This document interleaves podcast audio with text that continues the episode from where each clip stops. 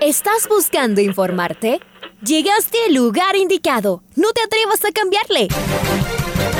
La red presenta. Ponte al día.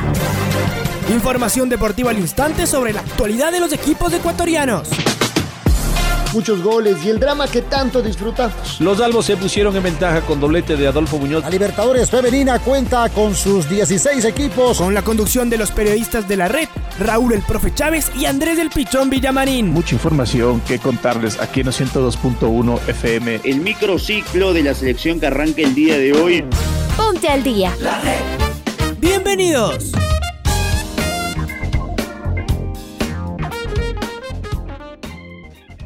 Amigas, hola, hola, ¿qué tal? ¿Cómo les va? ¿Cómo están? Tengan ustedes un cordial y afectuoso saludo. Aquí estamos en la primera edición del Noticiero al Día de la Red, martes 27 de julio.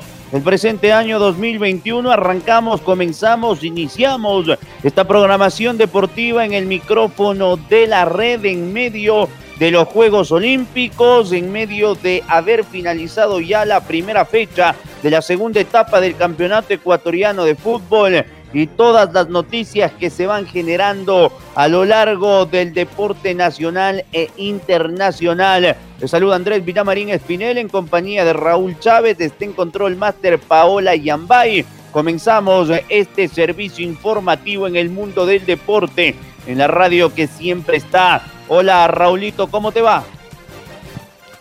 ¿Qué tal Andrés? ¿Qué tal amigos y amigas oyentes? Un fuerte abrazo. Gracias por acompañarnos en este martes 27 de julio. Arrancamos aquí el Noticiero el Día en su primera edición. Alex Quiñones no competirá en Tokio. Richard Carapaz llegó a España luego de bañarse en oro. Elizabeth de Bravo quedó eliminada. Liga quiere olvidar el partido ante 9 de octubre y piensa en Olmedo. No ha sido una buena jornada para los deportistas de cuatro.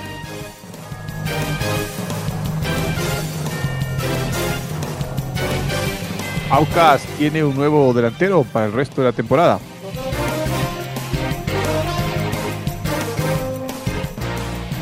Delfín y Técnico Universitario igualaron en el Hokkaido de Manta.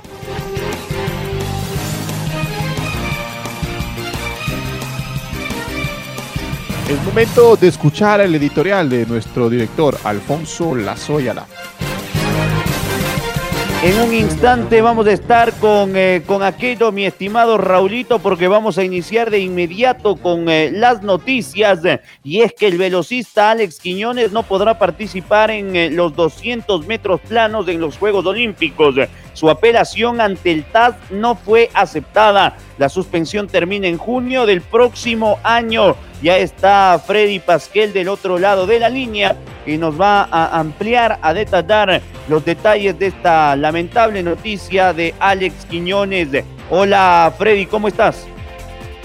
¿Qué tal eh, compañeros? Muy buenos días. Nuestros amigos oyentes eh, de la red también. El Comité Olímpico Ecuatoriano informó a través de sus redes sociales que el atleta Alex Quiñones no va a poder competir en la prueba de 200 metros planos tras la decisión emitida por el Tribunal Arbitraje de Deporte, el TAS por sus siglas. Así que de esta manera eh, queda fuera de Juegos Olímpicos el velocista esmeraldeño, que era una de las posibilidades de medalla para la delegación ecuatoriana. La información del COE manifiesta que Alex Quiñones no podrá competir por Ecuador en los 200 metros planos debido a que con fecha 26 de julio de este año, el TAS informó al deportista que no accede a conceder la medida cautelar de suspensión de la ejecución de la sanción que le fue impuesta el pasado 25 de, junio.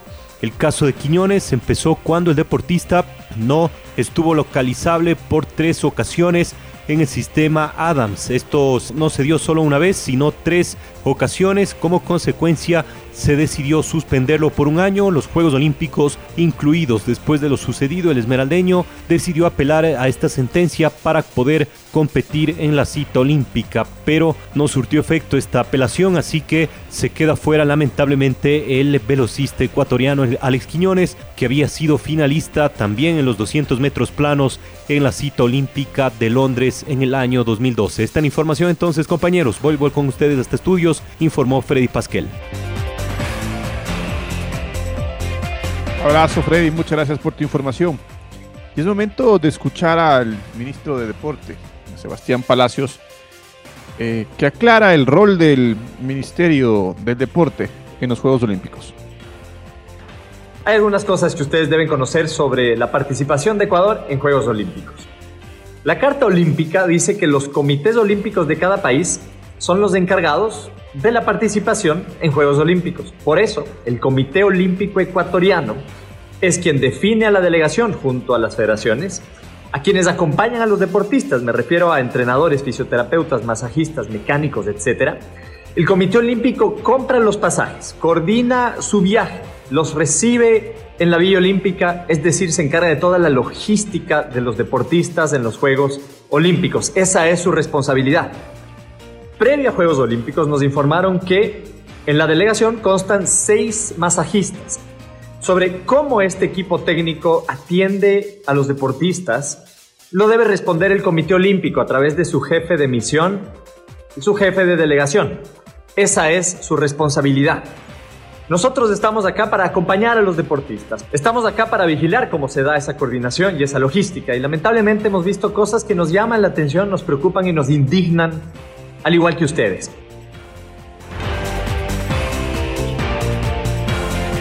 Las palabras del ministro del Deporte, Sebastián Palacios. Seguimos en eh, Juegos Olímpicos. Flora Duffy de Bermuda se llevó la medalla de oro en la prueba de triatlón en los Juegos Olímpicos Tokio 2020. La ecuatoriana Elizabeth Bravo no pudo concluir el evento porque fue alcanzada por una vuelta por la líder de la competencia y de esta manera quedó eliminada el kilómetro 35 en bicicleta.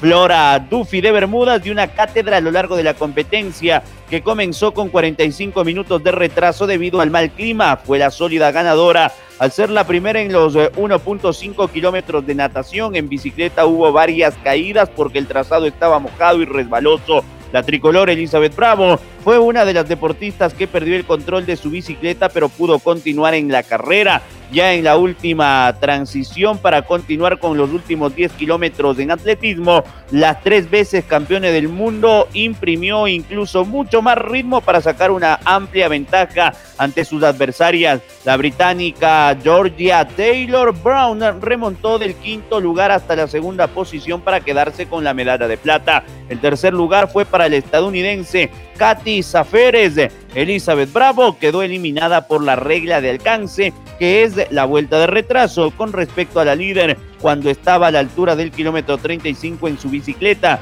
Al momento de la descalificación registraba un tiempo de una hora 21 minutos 22 segundos. Bravo participó en sus terceros Juegos Olímpicos de 54 triatletas, abandonaron 20.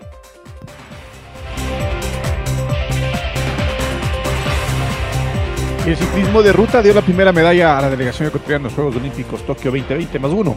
Richard Carapaz consiguió la presea dorada, logro que entra en una escala de premios ofrecidos por parte del Ministerio de Deporte.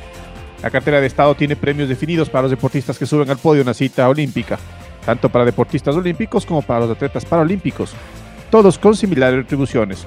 El ciclismo de ruta dio la primera medalla de la delegación ecuatoriana en los Juegos Olímpicos Richard Carapaz consiguió la presea dorada, logro que entra en una escala de premios.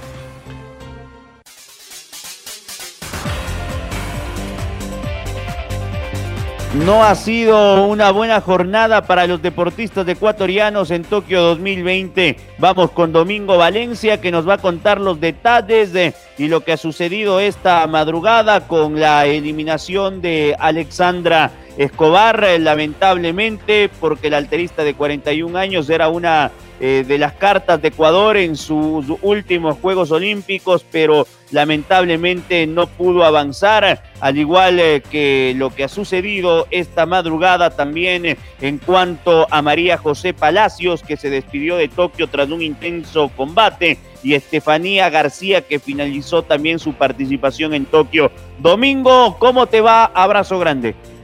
Hola compañeros, ¿cómo les va? La jornada no comenzó bien para los deportistas ecuatorianos con la derrota de la judoka tricolor Estefanía García a manos de la polaca Agata Osboda Black por Ipón en la categoría menos 63 kilogramos en los 16 de final de los Juegos Olímpicos de Tokio 2020. María José Palacios cayó 5 a 0 ante la tailandesa Sudaporn Setsondi por los 16 de final en el peso ligero femenino en boxeo. Alexander Escobar hizo historia al competir en sus quintos Juegos Olímpicos, pero no pudo levantar en sus tres intentos de arranque en la categoría 59 kilogramos y no avanzó. La china Taipei Kuo Sin-kyung consiguió la medalla de oro con récord olímpico incluido al levantar 236 kilogramos entre arranque y envión. Por su parte, Julio Castillo comenzó ganando el primer round de su combate ante el jordano Hussein Eisiash, pero su intensidad fue diluyendo y cayó por decisión dividida. Finalmente, en instantes estará compitiendo la tricolor Angie Palacios en levantamiento de pesas en la categoría 64 kilogramos. Informó para el Noticiero al Día Domingo Valencia. Compañeros, volvemos con ustedes de Estudios Centrales.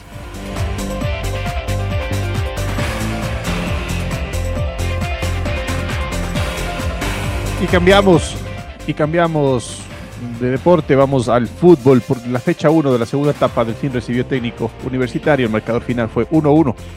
Los goles del partido fueron marcados por Henry Pata a los 25 y John Jairo Cifuente a los 38. Cotejo arrancó con el elenco local buscando imprimir condiciones e intentando llegar con peligrosidad al arco rival. Con transiciones rápidas, de minuto 8 del fin estuvo cerca de conseguir el primer gol del encuentro. La defensa de Rodillo Rojo logró despejar el esférico. Técnico universitario respondió con tres aproximaciones en 5 minutos. Al minuto 22, Rodrigo Perea le ganó un mano a mano a Julio Ortiz y el conjunto rojo y blanco salió con un contra peligrosa que desembocó en un penal. El 25 Pata convirtió en penal, pero convirtió en gol el penal desde los 12 pasos. Al minuto 24, Rodrigo Perea evitó la conquista de Robert Burbano. A raíz del gol, la visita tuvo más seguridad para jugar en campo rival. Los 38, Jairo Cifuente encontró un balón dentro del área y marcó el empate ante Delfín. En el segundo tiempo, la tónica del encuentro se mantuvo, el ídolo de Manta manejó el balón y desde la posesión se trató de generar daño. El 47, el juez central dictaminó pena máxima a favor del fin, pero Rodrigo Perea atajó el penal a Joaquín Susbieres y mantuvo la igualdad. En la próxima fecha, en la segunda del torneo, de esta segunda fase, Delfín visitará a Orense y técnico universitario recibirá a Barcelona. Muy bien, entonces finalizó con este 1 a 1 entre Delfín y Técnico Universitario la primera fecha de la segunda etapa del campeonato ecuatoriano. Seguimos con Liga Pro porque el delantero de 26 años de edad, Brian de Jesús, es el nuevo jugador de AUCA. Sus inicios fueron en la Universidad Católica en el 2015 y su último equipo fue Delfín. Está Pablo King del otro lado que nos amplía la información sobre el nuevo delantero del equipo oriental. Hola Pablito, ¿cómo estás? Hola, ¿qué tal compañeros? Aquí está la información para el Noticiero al Día de la Red 102.1 FM, la radio que siempre está. El Aucas ya tiene un nuevo delantero, se trata del jugador de 26 años de edad, Brian de Jesús. Aquí está su trayectoria. Comenzó a jugar al fútbol en la Universidad Católica en el año 2015. Allí solo tuvo la oportunidad de estar en un solo partido. Luego, en el 2016 se vinculó al equipo del Nacional. Con el cuadro criollo en esa temporada jugó 46 partidos, marcó 16 goles. Fue lo mejor que hizo en su carrera deportiva Brian de Jesús con la camiseta del Nacional. Eso le permitió viajar a México con el de Caxa en el balompié azteca estuvo en el año 2018. Luego retornó al equipo de los puros eh, criollos y posteriormente se fue a jugar en el fútbol de Hungría en el equipo Puskas Academia FC. Luego regresó al país y se puso la camiseta del Guayaquil City en el 2019. También estuvo en el equipo del Bujurruna y luego volvió a la Universidad Católica. Su último equipo fue el cuadro cetáceo, el Delfín de Manta. Es el nuevo delantero del Aucas. Brian de Jesús en las redes sociales del equipo oriental ya fue presentado de manera oficial. Hasta aquí la información deportiva. Compañeros, con ustedes.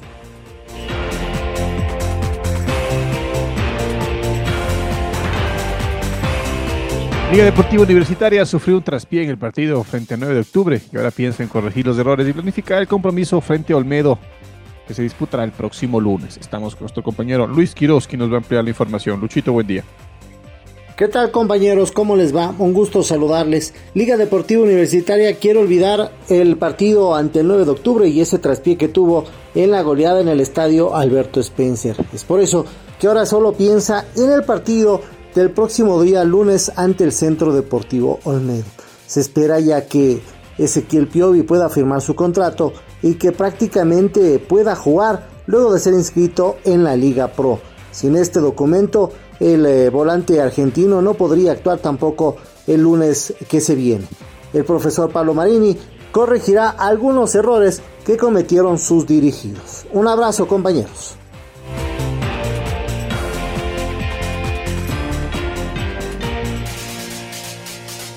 Continuamos entonces, Luchito, con actualidad del eh, fútbol ecuatoriano y el técnico de los Rayados del BAT, el profesor Renato Paiva, se refiere a la actualidad del Independiente del Bate.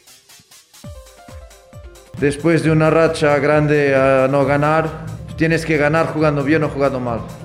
Tienes que ganar y cuando ganas, ahora lo más importante es ganar, no es jugar bien o mal, porque si el equipo está perdiendo hace mucho tiempo, no tiene mucha confianza para poder jugar muy, muy, muy bien. Pero yo he creído que, o creo que hoy hemos hecho un buen partido en, en cuestiones ofensivas. Primera parte, bien. Empiezas a perder. Son los, los dos goles, son dos regalos. Y continuamos en esto. Y eso es difícil empezar en la racha que tenemos y en el primer momento empiezas perdiendo. Y eso es muy difícil y, demostró una capacidad de reacción anímica muy fuerte del equipo. Después la remontada y sí, tiene razón, en la segunda mitad bajamos un poco sin percibirlo muy bien. No tuvimos tanto balón y dimos oportunidad a que el adversario se acercase un poquito más de, de nuestra portería.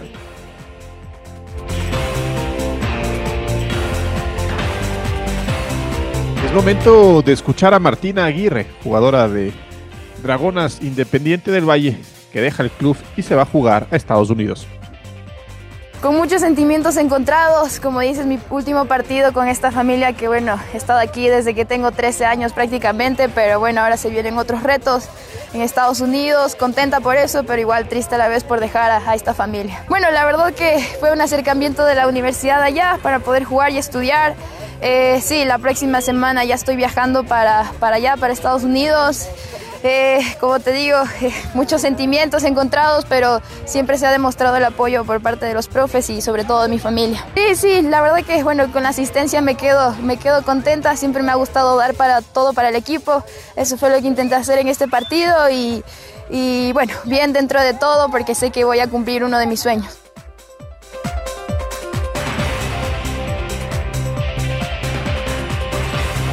Muy bien, eh, volvemos a los Juegos Olímpicos. A ver, eh, un tema. Comenzó la competencia con eh, Andy Palacios, que ya levantó 100, 100, 100 kilogramos en su primer intento en el arranque. Vamos a estar al pendiente de lo que suceda con nuestra deportista ecuatoriana Andy Palacios. Reiteramos, comenzó ya levantando 100 kilogramos en su primer intento en el arranque. Vamos ahora con eh, eh, actualidad internacional en los Juegos Olímpicos y es momento de escuchar a Paula Pareto, una leyenda del deporte argentino que se retira después de, haber participado en Tokio 2020.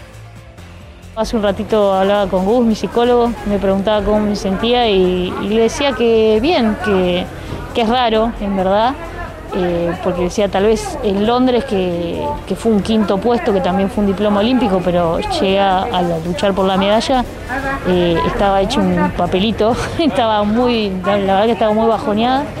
Y, acá no llegué a esa instancia, o sea, me caí uno antes, que también es un diploma y está muy bien, pero no, no tengo como ese eh, esa tristeza. Sí tengo ahí como el, gustito amargo, obviamente, de, la derrota que creo que a ningún deportista le gusta, que nosotros venimos a, dar lo mejor y, bueno, obviamente que, cuando se te escapan los buenos resultados nos duele, obvio, pero igual no, no me pasa lo mismo que en Londres y creo que en eso eh, todos los lindos mensajes que recibí ayudaron un montón, así que me siento bien, no puedo decir que me siento mal, así que contenta por poder decir eso.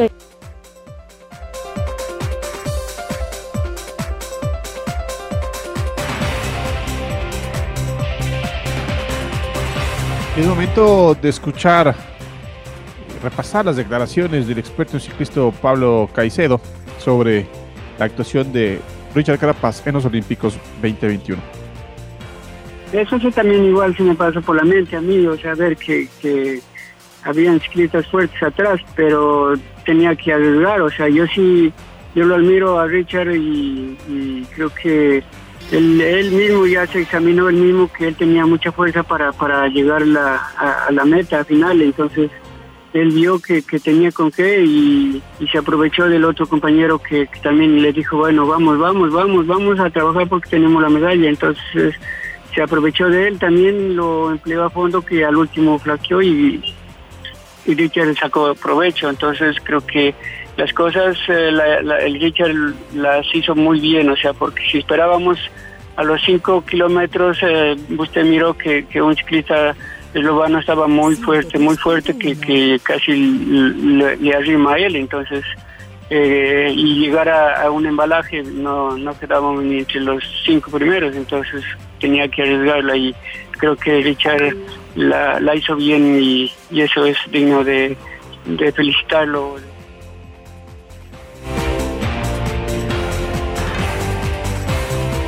Vamos a estarles contando todo lo que suceda con Andy Palacios en los 64 kilogramos de, de alterofilia. Así que en la primera luz de la red seguramente vamos a ampliar los detalles. Y en el tramo final de este noticiero presentamos el gol del recuerdo. El gol del recuerdo.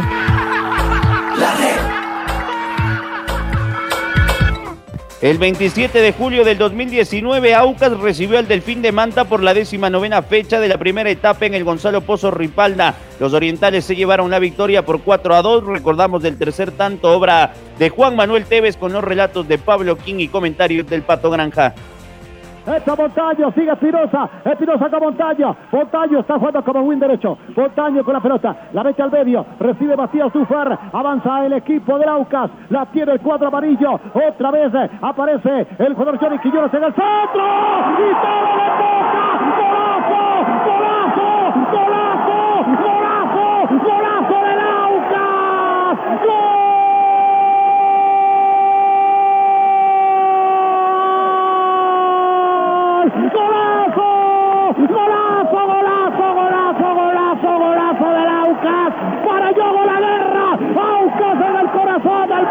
capitalino Tevez, Tevez, búfalo Tevez, Tevez en el primer poste, Tevez, Tevez de primera Tevez, Tevez la dentro del arco sur del Gonzalo Pozo Ripalda, tres minutos de este segundo tiempo, centro de Johnny Quiñones desde la punta derecha a la altura de la banca de suplentes del Aucas. Y la pelota la recibe Tevez y la mete de manera maravillosa, maravilloso gol del Aucas, el Búfalo, Tevez, Aucas, Aucas, para la guerra, Aucas en el corazón del pueblo capitalino, Aucas, ahora el Aucas le está ganando 3 a 2 al equipo Maravita, acá en el Gonzalo Pozo Ripalda, amigos y amigas de la red, las redes de las canchas. Y decíamos, ¿no? Que bastaban unos segundos para entender la intensidad y cómo se iba a jugar este segundo tiempo. Y dentro de esa intensidad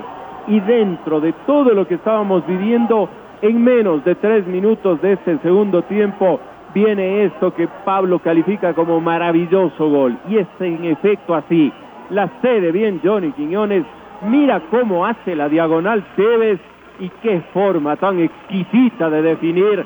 La engancha, la pone, la cuelga en un ángulo en el primer poste de Ortiz como para que nadie, nadie, absolutamente nadie dude de que este se está tornando en un muy buen partido, intenso, con muchos goles. Aucas ya está arriba, gracias a Tevez, 3 a 2 sobre Delfín. Ahora ya estás al día junto a nosotros. La red presentó. Ponte al día. Informativo completo sobre la actualidad del fútbol que más nos gusta, en donde estés y a la hora que tú quieras. Quédate conectado con nosotros en las redes de la red Síguenos como arroba la red Ecuador y no te pierdas los detalles del deporte minuto a minuto. Escúchanos en vivo en TuneIn y en los 102.1 FM en Quito. ¡Te esperamos!